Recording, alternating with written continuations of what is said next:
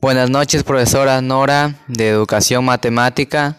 Soy el alumno Michael Anderson Rivero Guevara del cuarto año, sección A de la institución educativa José Jiménez Borja y hoy día voy a tratar el tema sobre acciones familiares para disminuir la contaminación del aire.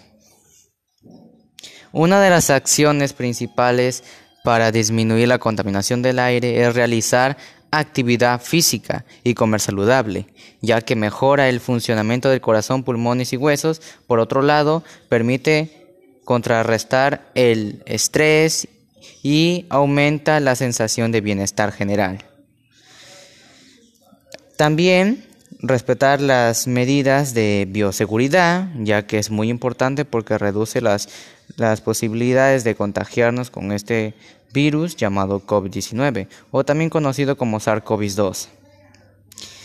Y el más principal para, acción, eh, para disminuir la contaminación del aire es sembrar, sembrar árboles ya que actúan contra el calentamiento global, porque absorben del aire del CO2, gas con propiedades de efecto invernadero, pero además brindan otros importantes servicios ambientales, brindan el alimento y refugio para insectos y aves, recuperan parte del paisaje originario, evitan la erosión del viento y del agua.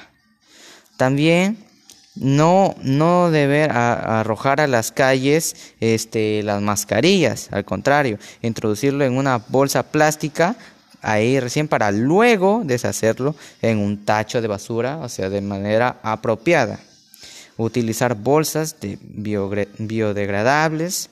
También otras acciones podrían ser evitar los aparatos eh, enchufados, apagar la luz eléctrica en el día o cuando no lo necesitemos.